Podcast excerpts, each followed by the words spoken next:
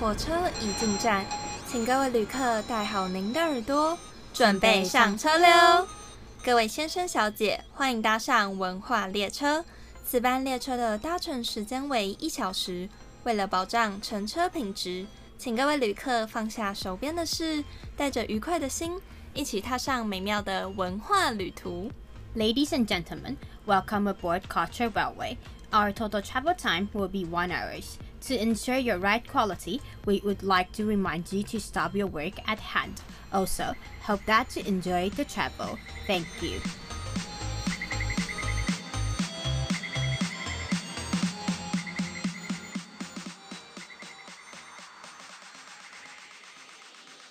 各位听众，大家早安！这里是世新广播电台 AM 七二九， 您现在正在收听的节目是《话中有话》，今天要听哪一话？我是今天的主持人 Sunny。我是今天的主持人 Fusako。哎，Sunny，我们嗯上次不是提到我们有一个捐款的活动吗？哦，没错。那你要不要跟大家分享一下我们最后究竟募到了多少呢？好的，就是呢，我们的支出，呃，那个活动是让五百元变大的活动嘛，所以我们一开始就把我们的五百块全部砸下去了。那最后结果呢，我们一开始本来还很怕说，哎、会不会连五百块都赚不回来啊？然后那时候说，如果会亏本的话，我们就组员每个人一人买一个杯套，因为我们的杯套是也不是卖啦，就是你募呃你捐一百块，然后就可以获得我们一个杯套。然后结果呢，后来真的是感谢各位大家亲朋好友的参与，我们最后募得了六千一百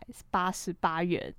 我个人是觉得这个数字其实，在我们班上算是还不错的一个数字，嗯，因为我们只有花五百块而已。没错，而且就是这个数字其实大大出乎我们所有组内的意料之外。嗯，因为我们一开始在讨论嗯、呃活动要怎么进行的时候啊，然后就非常非常担心金钱这个部分，会觉得说，哎、我们活动想了那么多，会不会其他人不愿意来参与，然后不愿意搭理我们？但后来发现台湾人真的是很有爱心。我们前两天去中正纪念堂摆摊，第一天就是。也蛮多人在散步，然后被我们拉过来，他们也没有表现出就是不耐烦的样子，然后而且还很多人是捐了款，然后不愿意拿杯套，因为他就觉得他就是要纯粹捐款，然后他可能用不到杯套，那就把杯套留给更需要的人这样。而且第二天呢，我们还是在中正纪念堂，那天下大雨，我们那天是真的已经做好了，可能只会有一两位就是在散步的人愿意来搭理我们，结果那天不得了。大家还是热情如火，就是那一天的收益其实跟第一天是差不多的。嗯，而且那时候其实，在做这个活动的时候，我其实蛮担心一点，是因为我们是。呃，我们上次讲说我们是轮椅梦公园嘛，所以我们会搭配一些小活动，三个小活动，让我们我们可以体验一下呃身障人士平常生活是怎么样。然后那时候其实我们都很担心，就是会不会其实根本没有人想要玩。然后后来在报告的时候，就有一位同学讲说，其实我们都就是害怕去尝试，但其实只要你试试看，你就可以发现身边很多人都是很有爱心的。没错，而且就是就像你说的，我们刚刚那时候就想说，哎、轮椅啊，会不会很多人都是不愿意想要去乘坐，因为怕大家会觉得，嗯，好像不是那么吉利，或是不关他们的事那样。但其实大家在听完我们的理念之后呢，其实是有很多人都愿意去尝试，愿意去体验一下。哎、那当你坐上轮椅，你的就是完成一些事情的时候，会有怎样的困难，会遇到什么样的困境，然后让大家可以更了解轮椅者的生活。那我真的觉得，就是大家真的很有爱心。因为如果是我的话，我一开始去可能也会有点犹豫，就会想说，嗯，这到底是一个什么样的活动啊？因为其实，在第一天我们刚开始的时候，有点兵荒马乱的感觉。嗯，就是第一天大家都还不熟悉，不知道怎么做。对，而且就是刚摆完摊，就是刚摆摊，然后很多东西其实都还没有呃很完整，然后大家的讲法，大家的就是行销技巧可能也都没有太统一。对，所以那时候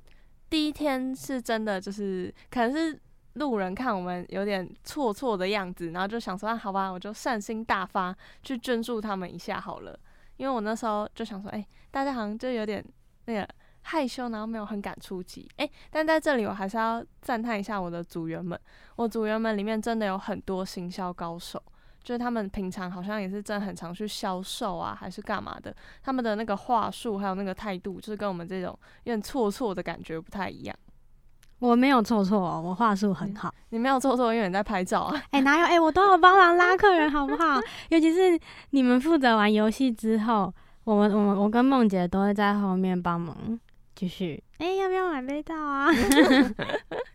附和附和，哎、最重要最重要的就要感谢的人真的是梦姐，没错，就是我们当初呃一个叫做小助理的赞助商，就是他他听到我们要进行这样活动的时候，然后就说我们这个活动超级无敌有意义，然后就愿意就是给我们更多的商品，然后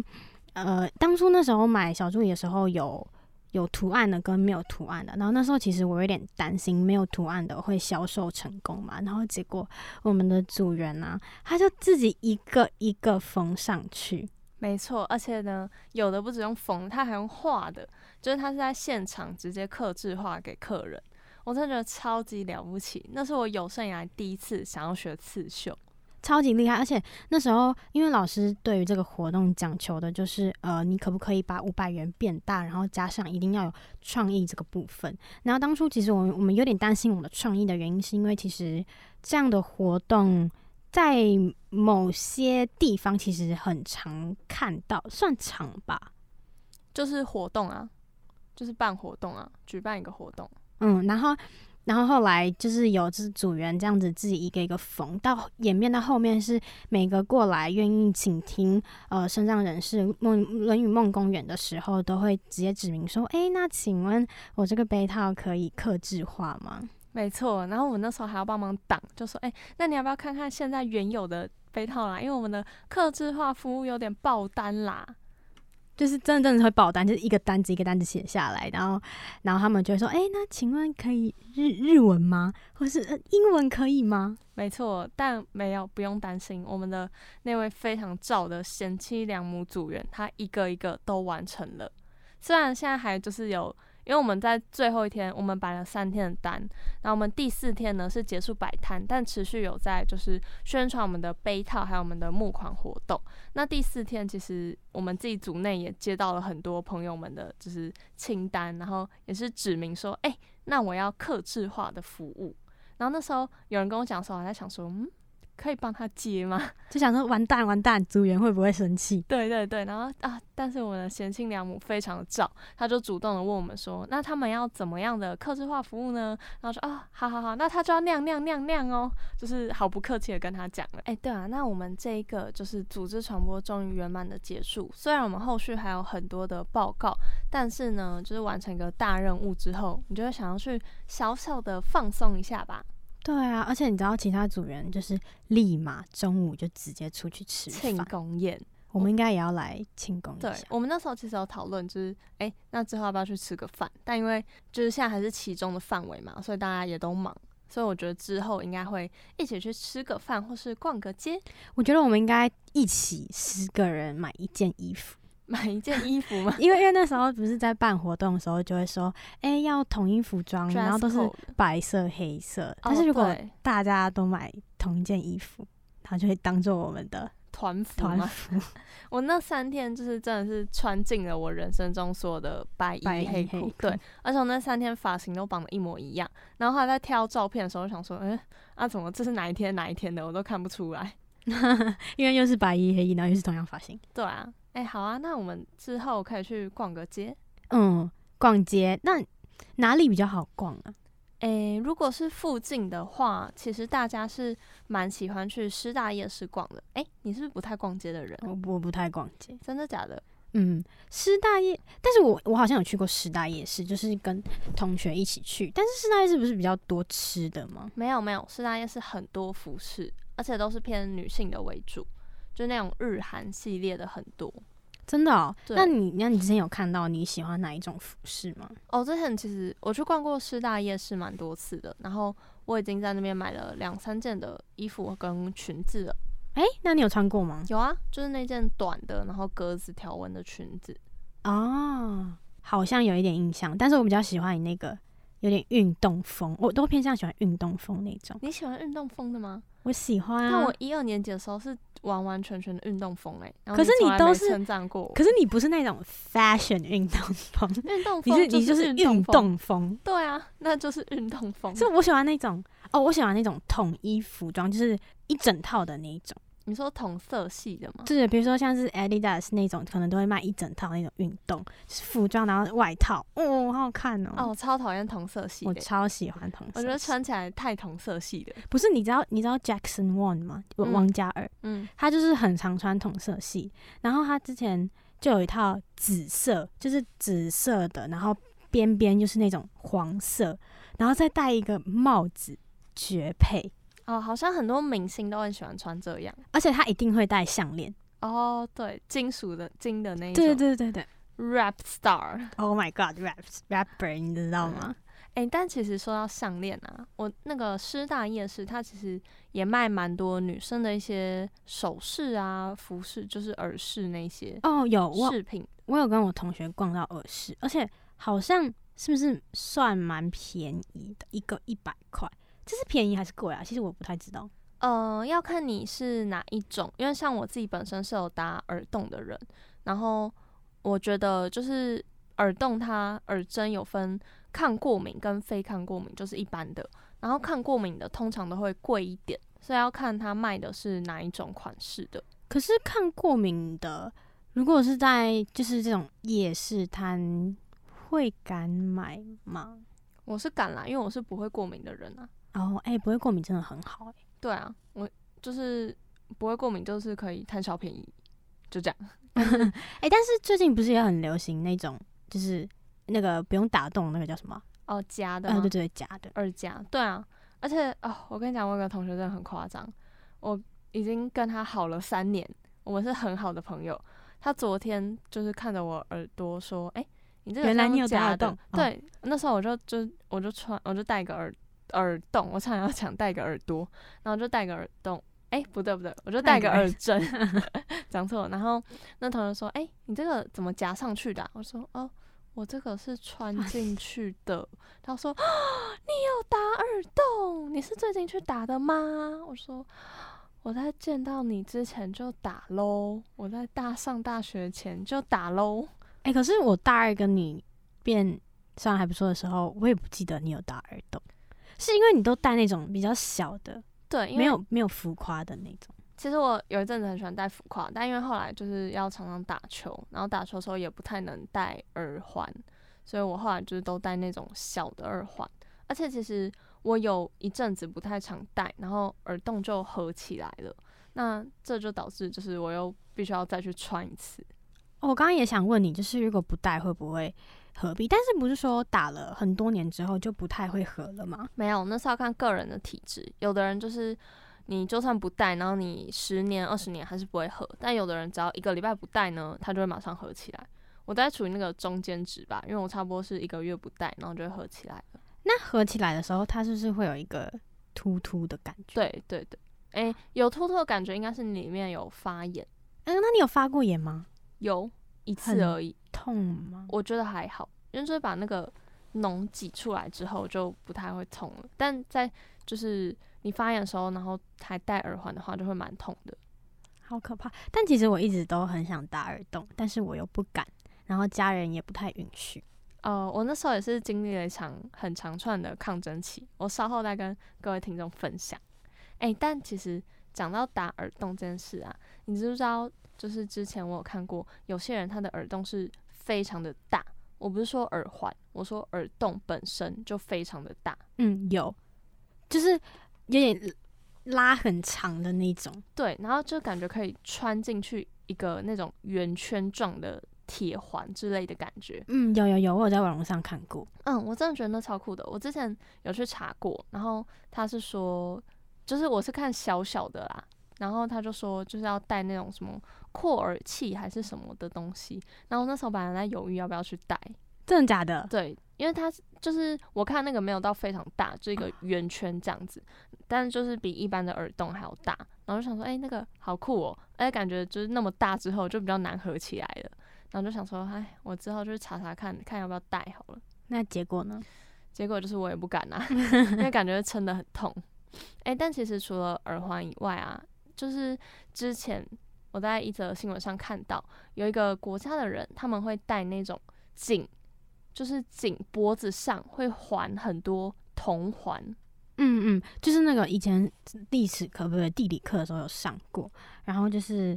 会把脖子感觉好像拉长的拉长吗？嗯嗯，是不是叫长颈族？没错，叫长颈族。但其实那个环并不是把它们拉长，这就是一个大家会常犯的错误的迷思。哎，那不如我们今天就来解开这个迷思，然后跟大家介绍我们刚讲那种就是有大耳族啊、长颈族，还有其他一些可能关于饰品的特殊文化。好了，好啊，那就让我们一起进入我们的少数民族的特殊文化吧。Let's go！右侧开门，各位旅客。我们即将抵达第一站文化 J J J，在这一站中，我们将会和大家介绍文化的历史背景，请各位带着雀跃的心，和我们一同探究文化的起源吧。Dear traveler, Culture J J J station has been in arrived. In this station, we are going to introduce the history of our theme culture. Please stay focused and look into how did the culture evolved.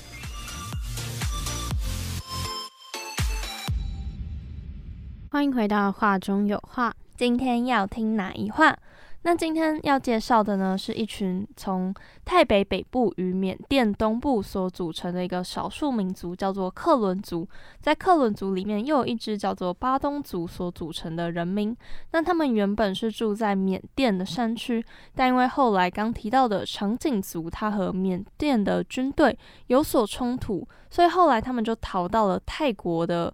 泰国北部的湄红顺的难民营当中，听说长颈族是母系社会，而且他们不太喜欢跟外界有所接触，所以如果一旦行踪被发现了，他们就会全部搬家。诶，而且长颈族他是跟自己族的人通婚，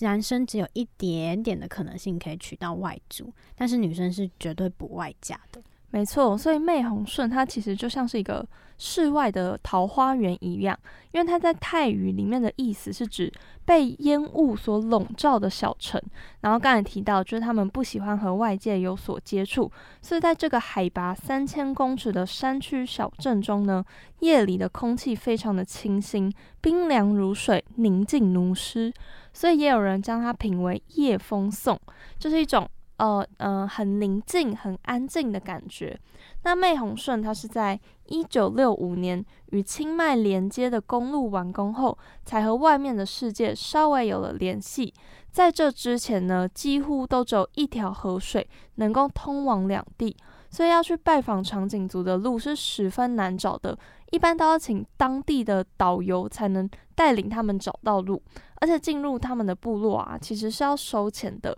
门票是三百元的泰铢，而他们就是靠这个来维生。那长颈族呢，刚提到就是脖子上会挂一些铜线、铜圈的人嘛，那他们就觉得说，哎，女子的颈部越长便越美，所以据说啊，要做长颈女。其实是要经过筛选的，不是人人都可以当长颈女的。只有出生在某个特定的时辰的女孩才有机会被选中。而这些被选中的女孩呢，她们在五岁的时候就要在脖子还有四肢套上铜圈，这个重量啊，大约是一公斤的铜环。而且呢，从十岁开始，就每年要在脖子上多加一个，一直到二十五岁为止。这些环只能不断不断的往上添，而且终身都要佩戴。他们的一生中也只有三次的机会可以把脖子上的这些铜环所取下来。那这三次呢，分别是结婚、生子以及最后去世的时候。那他们通常呢，也不会轻易让外人看到取下铜环的样子，即使是亲如自己的丈夫，他们也绝对不会让他们看到他们的脖子长怎么样。嗯，那时候啊，就是应该是三立电视台有个节目叫做《冒险王》，然后是明道，他就曾经有主持这样的节目，然后那一集节目叫做就是泰北，然后他们就有进到这个部落里面，然后里面就有。因为明道说他想要体验戴铜环的感觉，所以那时候就有现场让一位呃女性把她的铜环拆下来之后，拆下来之后，然后因为戴铜环就是你没办法往下看，因为它会就是会卡在你的下巴这边，然后就算铜环已经拿下来了，那位女性她还是就是不太敢乱动她的脖子，然后会有一点点小害羞。对，因为就是戴久了嘛，你就有点像那个铜环，我觉得就像他们的衣服。然后有一天你突然就是要把衣服掀开来给别人看，你也会觉得哇，好赤裸裸哦。真的，呃，那我们佩戴铜环的方式啊，就是要那戴那一名铜环的女性呢，就要先接受几小时的推拿按摩，因为你戴上去之后，你基本上就不会拿下来了嘛，所以你的脖子要先就是按摩一下，才不会那么的不舒服。那之后就会有有经验的人来替他在脖子上缠上铜圈，铜圈的截面直径可以达到一点五厘米。那在这个仪式完成后啊，女孩的家人要请全村的人都一起来热闹的庆祝一番。而在往后的几个月里，女孩就要一直戴着那个铜圈，静等脖子发生一些变化。而晚上睡觉的时候呢，也只能取下后面的束环，其他的扣子呢也不取下来。而她几天洗一次澡，几个人互相帮助，用祖传的草药泡水，拿布和环在脖子中间搓洗。而面对炎炎夏日的时候，他们还要躲到河里去，让铜圈降温呢，不然它整个就是会烧伤自己，因为太阳照射到铜圈就会发出那种很热的感觉。真的，而且那时候啊，就是在节目里面那个女孩，她把她把那个铜环拿下来的时候，就会发现其实脖子那边的皮肤其实受损非常严重，就会又很干燥，然后又会有一些呃，就像是发炎的感觉。然后呃，里面节目是有说，近年来因为小朋友为了要治疗皮肤啊，所以会增加可能会增加拿下来的次数，然后。而且里面节目也有真的有示范，就是他们是如何洗澡的，可能就不像是呃清洁脖子跟环里面，是先清洁环，然后他们每天啊清洁环就要花一个小时的时间啊，超级久。然后那时候明道就会跟他就跟他们一起洗澡，然后是有穿他们的那个就是部落的衣服，他们是不会把衣服呃拿下来，还有他们说一起洗，然后他们就会用一种那种。我们厨房很容易出现那个钢刷吗？嗯嗯，他们就是用那个钢刷，然后先挤柠檬汁在那个那个环上面，对对对对，然后挤清洁，然后再用钢刷刷，然后还会有一个我不太确定那是什么东西，它就是有点长长的，有点像呃木头，比如说像那个我们睡觉那种草席。不是那种一块一块，是那种一长条长条，他就会用那种，然后五根六根，然后在上面刷，在那边刷。哇塞，那比自己清洁身体还要麻烦一百倍。对，超久的。那我以后再就是不会说，哎，洗澡好麻烦，洗头好麻烦。他们洗那个钢圈真的更麻烦。而且其实刚提到这些，我们看起来已经很麻烦的钢圈之后啊，这还不是最终的，就是。就是你刚刚不是有提到说会请有经验的人来帮他装那个环吗？然后就是听说在全那个环真的是呃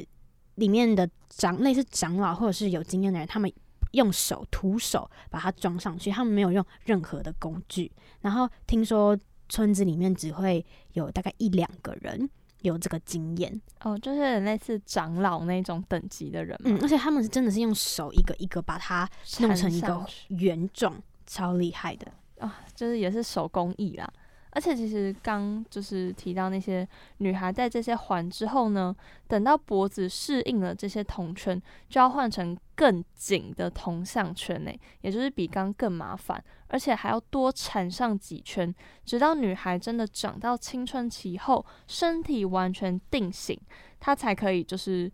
固定那个圈数。而且刚刚前面有提到，一般人来说最多可以戴二十五圈的铜项圈，那这重量大约在五公斤到十公斤之间。你能想象，就是你的脖子上面永远一生中都会有五到十公斤的重量在那边定住你吗？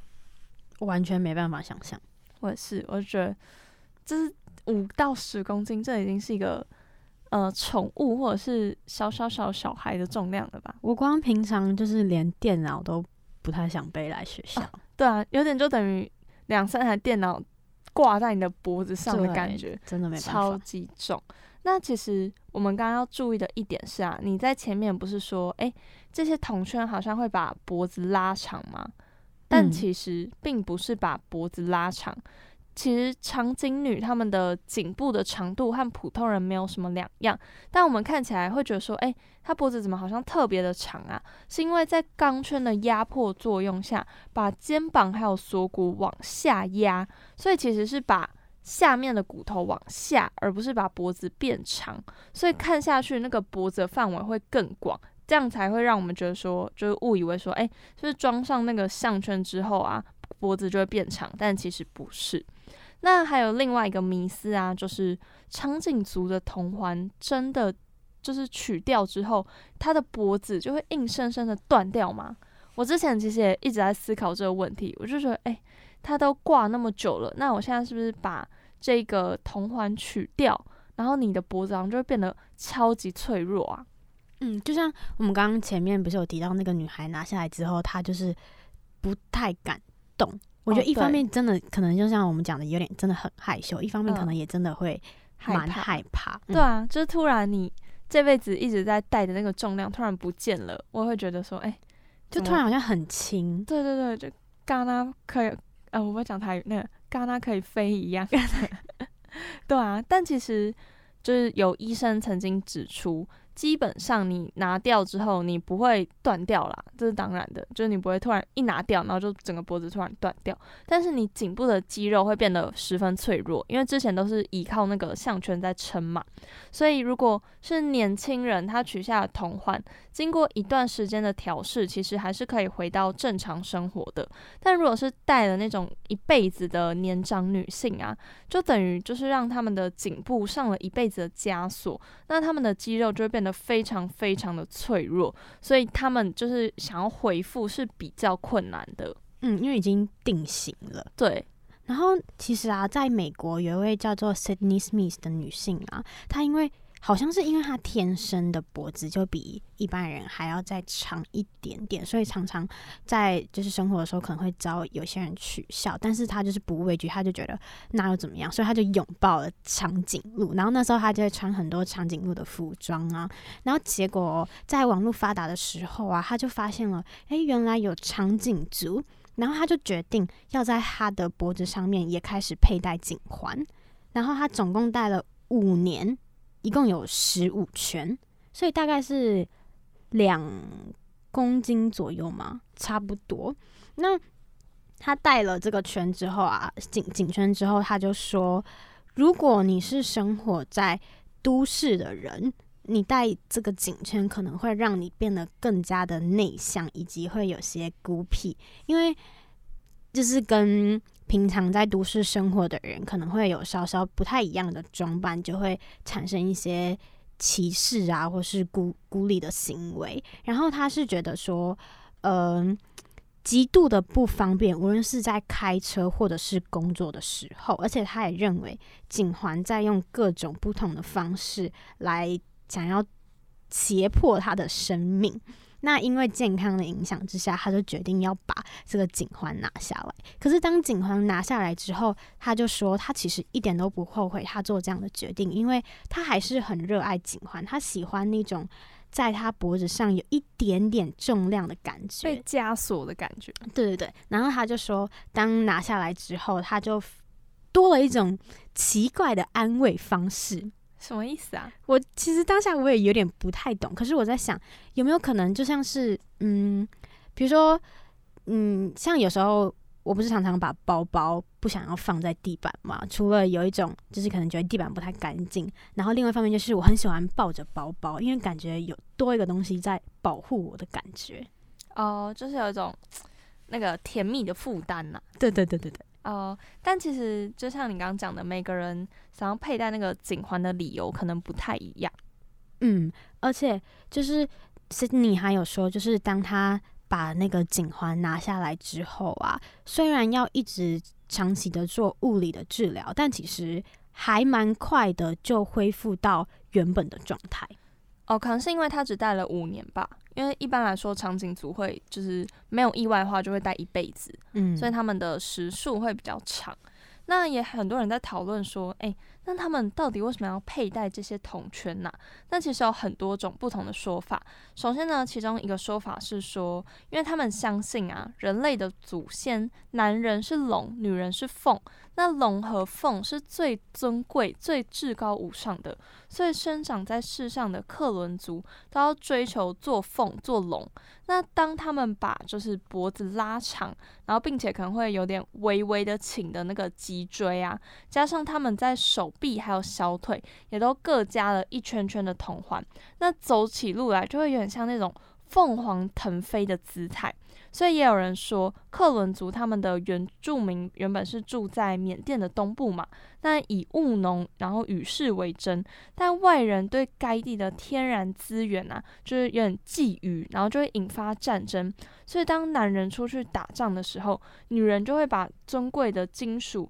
然后就是什么银啊环啊戴在颈上或脚上，一方面是就是想要增强自己的信心，因为他们就觉得是。这现在就会变成凤凰。那一方面呢，就是要随时准备逃走，然后贵重东西都要带着。那其实也有人说，因为克伦族这种就是戴铜环的装扮，是因为以前的居民惹惹怒了神灵，然后就派出老虎来吃女人。因此呢，他们就决定要让所有的女孩都戴铜环来保护自己，因为老虎会咬他们的脖子嘛。那如果戴了铜环之后啊，就可以就是保护住脖子，没错。那还有一种就是稍微比较残忍的说法是，他们说克伦族的男人是故意把妻子的脖子用的长长的，为的是他们不被敌对的民族。给就是掠走，对对对。那还有一个说法是，这个装扮啊，是因为男权主义思想所遗留下来的荼毒。因为男人只需要取下一个铜圈，就可以轻易杀死自己的妻子。就是也稍微比较残忍的传说啦。那最后一种的说法呢，就是说，因为长颈族他们最先是居住在缅甸的境内嘛，那曾经他们也是一个很强悍的山族群，占领很多地方，他们也有那种酋长啊、长老、领袖。那在有一次他们和别的山族战争失败后，他们的族人啊，有就被屠杀，那有的就逃亡，有的就退回自己的森林。深山野林，那在逃亡的过程中啊，族人还带走酋长唯一存活的小女儿。为了使族人有所警惕，他们就是特别把野生的藤条扎成小项圈，然后套在小女孩的颈上作为标志，并发誓有朝一日他们一定会回到自己的原住民，才把黄藤项圈脱下。所以以后他们族中的每个女孩颈上都要套上一个项圈，那直到现在呢，才改为用黄铜的项圈，而且每年都要再多增加一个。那时候我看到这个传说的时候，我就觉得那个他的小女儿其实还蛮衰的，就是他们家整个家族只剩他活下来，然后还要被族人套上那个项圈，然后每天都要提醒族人，就是自己的族群啊是怎样被残忍的残杀。就变成一个警惕的感觉，我就觉得那小女孩有点可怜。牺牲品嘛，对啊，就是变成好像每个人看到那小女孩，最先想到的就会是仇恨，就会是战争，而不是就是小女孩本身这样。那其实呢，现在长颈女啊，不管她真正的就是由来是什么嘛，因为各地的习俗传说都不一样，但有一点是最后他们达成共识的，就是要不要让这个习俗保存下来。最终，他们到目前为止是非常在保护这个习俗的，因为这个文化呢，就给他们带来了很多金钱的流向。像刚一开始不是有提到，进入他们的部落其实是要缴三百块泰铢的。那他们也一直在就是泰国北部的还有缅甸交界的难民营里面生活，所以虽然是非法的移民，但因为有具有独特的魅力。然后让他们的旅游价值非常的高，所以长就是他们那个族群几乎都是依靠长颈女的来经营各种纪念品专卖店，还有在依靠就是可能嗯、呃游客想要来跟他们拍照，然后就要付钱啊，然后就要就是打赏他们，那他们就是完全依靠旅游业来生存的。嗯，那时候就是我有看到很多网络上的有去过这个部落的人，就写心得说，其实他们当初来到泰国，他们就一直在思考到底要不要进入这个部落。然后，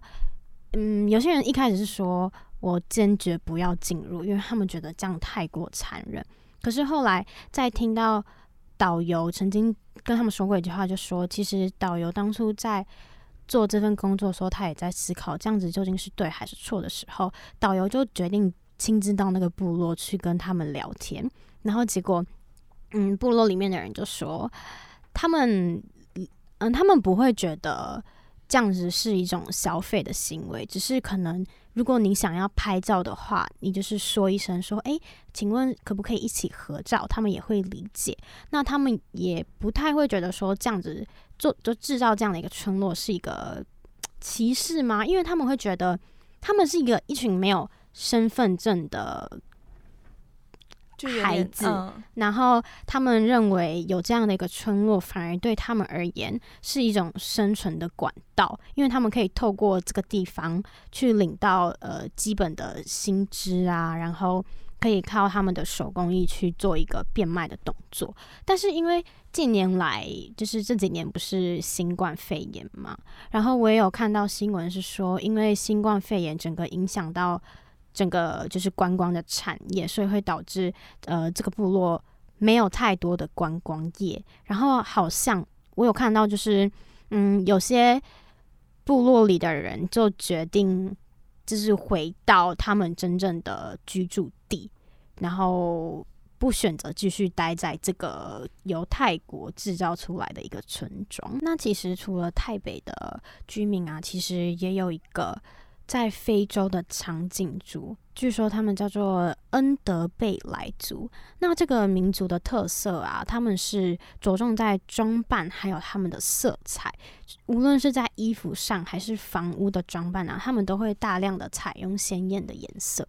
而且据说他们戴就是颈环的一些习惯还有风俗，其实都跟台北的长颈族是一模一样的。但是因为我在调查文献的时候，我一直找不太到他们两个人的出入。然后我也有看到有人在询问说，诶，究竟他们两个到底有什么样的共通点？但是就是就目前来说，还是一直找不到文献。没错，因为其实像这些少数民族的文化啊，刚有提到嘛，就是他们有点与世隔绝，所以其实只有亲自拜访过他们的人，才比较能跟我们分享，诶，那里面的生活环境啊，然后什么风俗文化是怎样的一个状况，不然一般来说是比较难看到他们本身的生活情况的。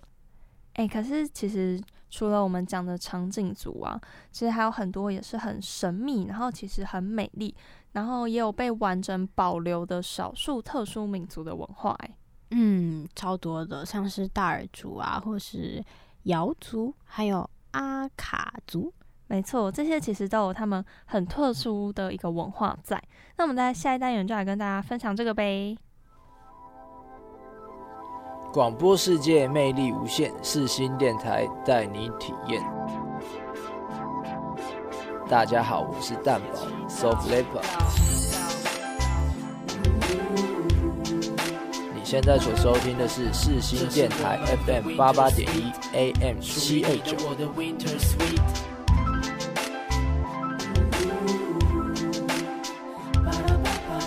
这是我们的 Winter Sweet，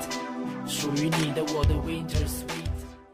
欢迎回到画中有画，今天要听奶话。那我们刚刚聊到长颈族之外，还有一个叫做大耳族。那大耳族呢，他们的特色就是从小啊，女生就要穿耳洞，随着年龄的增长啊，耳洞会越来越大，那他们会以大为美，而且会有长寿的意识哦。那小朋友大概是从四个月大的时候就会开始穿耳洞，他们可能会用银圈啊，或者是银锤一点点的把耳洞给撑开来，又或者是有可能会用石头把它慢慢的拉大。那嗯，不像我们的我们现在流行的耳洞啊，我们是把针放在那个耳耳洞口里，就是耳针是放在耳洞耳洞里面。里面，对对对没错没错。但是呢，大耳族他们是就像我们前面聊到，他们是把他们的耳垂拉得非常大，然后就是一个中间等于说它有一个空洞，然后他们会摆一个类似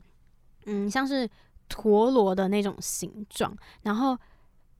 再瘦一点点，没那么胖，然后他们就会直接放在耳垂里面，就是。我个人看了之后，我是觉得有一点点小可怕，因为那时候明道他也有把他把那个耳饰拿出来之后，然后就有一点点不太敢放进去，因为怕就是断掉之类的，真的蛮可怕的。那除了呃台北的大耳族啊，其实还有中国云南孟连县富岩乡的佤族，他们也有大耳村落。那他们一样，嗯、他们比较不一样是，他们是用纯银的饰品去打造而成，然后他们会有大小不同，然后造型也会有很多样。那我那时候看了一下他们的造型，有点像就是象骨，你知道象骨是什么吗？你说大象的那个骨头吗？呃，不是，呃，是做音乐那个，有点像，哦，我知道我知道，哎、嗯嗯嗯，我以为那叫香骨，我查好像是叫象象骨，嗯，嗯嗯，然后，但是在我看来，我觉得有一点点像，就是很胖，但是没有那个螺丝圈的螺丝钉。你能 你能够想象吗？那个螺丝钉不是上面会有一个铁，然后有大有个叉叉，然后这边很尖尖的螺丝钉，但它就是那个尖尖的那部分变得很胖，然后没有尖的地方，然后也没有那个螺丝圈。哦，就是我 我看了有点害怕，然后他们下面还会挂很多银穗，所以走路的时候就会很 bling bling 啊，摇曳生姿的感觉。那据说啊，这些耳环都是祖辈留下来的一些珍贵礼物。在更更更久远以前啊，好像男生也会戴耳环。那当初那个时候，耳环的意义就是为了要吸引异异性，但是近年来就是衍生出财富的象征。那他们是如何穿孔的呢？就是他们会用一个很小很小的木栓，然后先穿进去之后，然后如果要让它变大一点，就是会之后会大到可以穿到四厘米的栓为止。那也太大了吧？我真的很害怕。然后，那除了中国云南的大耳族啊，其实还有一个是肯雅的马赛人，他们有同样的习俗，就是，可是他们偏向是男生跟女生都很爱打耳洞，而且听说会拉非常长，就是我那时候有看到照片，他们是长到有点到肩膀这边，然后因为太长了，所以他们会把它就是卷起来，然后收好。然后那时候有个观光客，就是他，他那时候有去当地的时候，然后当地人就把那个收好的耳耳朵、耳垂，把它放下来给他们，给个给给观光客看。然后观光客看到的时候就大吃一惊，然后马赛人就觉得这个反应很好笑，然后他们对于他们这样的呃一个造型，他们觉得是一个很自豪的感觉。嗯，那这样如果就是我们把我们的耳针跟他们分享，他们可能会觉得，哎、这是什么小米粒哦？对对对，小米粒。那刚刚讲到的，除了长颈族还有大耳族之外，还有一个叫做黑牙族，那它也可以称为是阿卡族。那他们的特色呢，就是会有一排黑牙，以及他们头上会佩戴的一些银器。那他们的黑牙其实并不是什么牙齿不好，而是他们为了要保护牙齿，所以他们会把槟榔就是打碎之后啊，然后把它放在牙齿上，把它弄黑。那那个功效就跟牙膏一模一样。那他们的织物啊，会偏那种鲜艳亮丽的颜色，和我们的原住民服装有点像。我们原住民服装就是红色的，对不对？嗯，各组好像不太一样。嗯嗯，但是最常见有印象就是红色。然后他们的是，就是他们会在他们的服装上面加很多银器，就是也是 bling bling 的那种感觉。那除了黑牙族之外啊，还有一个叫做瑶族，他们的衣服也是以黑色为主，然后领口这边会围一个很厚的红色的围巾，以及拉胡族，拉胡族一样，服饰是以黑色为主，但是会有比较多的那种花纹，有点像，嗯，最近很流行的那种 Chanel 的服饰，你知道吗？哦有点小西装，嗯，然后但不是那么潮，就是黑色，然后会有比较轻很多。便的西装对对对对对。那那这些民族啊，他们其实除了刚刚上你有讲到的，他们原本的居住地啊，其实泰国也有为了呃。算是观光胜地吧，就是刻意复制一个一模一样的村落，然后把这些主人问询问他们愿不愿意过来这边进行工作，然后就是刻意复制一个一模一样的村落，让他们在这边，呃，就是让民众去了解他们的生活。那所以我会觉得说，就像刚刚前面有提到说，究竟这件事情到底应该或不应该，到底人不人道？我觉得。蛮值得人们再继续深思的。诶，那这样看起来，你的脑中已经对于这册文化浮现出一个词喽，嗯那就是人道。好，那你先分享你的人道。嗯，可是我一直在思考，就是像前面的呃，有关就是导员有说过，其实他们一点都不觉得这样子对他们而言是有负担的，因为他们觉得这是一个他们生存的方式。可是。我还记得我们那时候在做跨文化的时候，我们也是做同样的议题，就是台北孤军的问题，就是究竟他们拿不拿得到身份证？这真的是一个我我真的觉得是一个蛮很困难的一个问题，真的不知道该怎么解决。因为那时候我前面不是有提到说新冠肺炎嘛，然后他们有打算决定要回到缅甸工作。因为他们说，他们觉得缅甸才是原本他们真正的家。就像前面有提到说，他们是从缅甸因为打战打仗，所以才过来这个山区这个地方。那同时，泰国的那时候好像就有说，如果你从这边离开，你就再也不能回这里工作。但是缅甸会给他们身份证吗？这又是一个蛮值得让人思考的一个问题。没错，我就会想说，哎，就是这其实是他们的文化，可是会就觉得说，是不是因为，呃，他们没有，就是他们一出生下来，然后就接受了这样的教育、这样的思想，然后就会觉得说，那如果当他们的妇女知道，其实他们是可以不用带着那个就是颈圈呐，或者是耳环什么的，然后过一辈子的话，他们是不是会选择？这样的人生，嗯，那那时候我其实也有看到，就是其实长颈族好像慢慢有为了要适应现在的生活，应该是有给孩子一些选择，就是看他们是否要戴颈环，或者是直接去都市工作。哦，嗯，没错。然后在那个冒险王里面的影片里面啊，也有一个小朋友，他也是。也是四个月大的时候开始就穿那个耳洞，然后爸爸就说他没有打算再让孩子继续把那个耳洞扩大，就只要只要那样就好了。对啊，所以其实就是他们自己应该也有呃在文化还有现实之中做一个协调啦。嗯，可是很多人就会说，哎，这样子少数民族就是。即将要消失的文化哦，对啊，这又是另外一个难题，这真的很矛盾。就很多时候我们都会说，哎，我觉得那些呃流传下来的一些技术啊，就是手手工的技术，应该要继续流传下去。可是如果当那些呃生可能会影响到生活的一些情况，我们是否应该要就是把它放弃呢？我觉得我们现在就是外人可能会有种，就是希望它保存下来，但反正也不是，就是就是我们可能只是在旁边喊喊而已，就是反正也不是穿在我们身上，也不是我们带那个，所以我觉得最终还是要直接交由他们自己来决定这一项技术到底是不是他们想不想要保存下来，因为毕竟就是承受那些不麻烦的不是我们，嗯，也是，而且其实就算。最后真的消失了，但还是有历史这个东西存在。哦，对啊，只要我们不要遗忘，就不会消失。诶，但其实我对于这次主题，我有另外一个词，我的想法是标记，因为对我来说，就是我的耳洞它是有一个。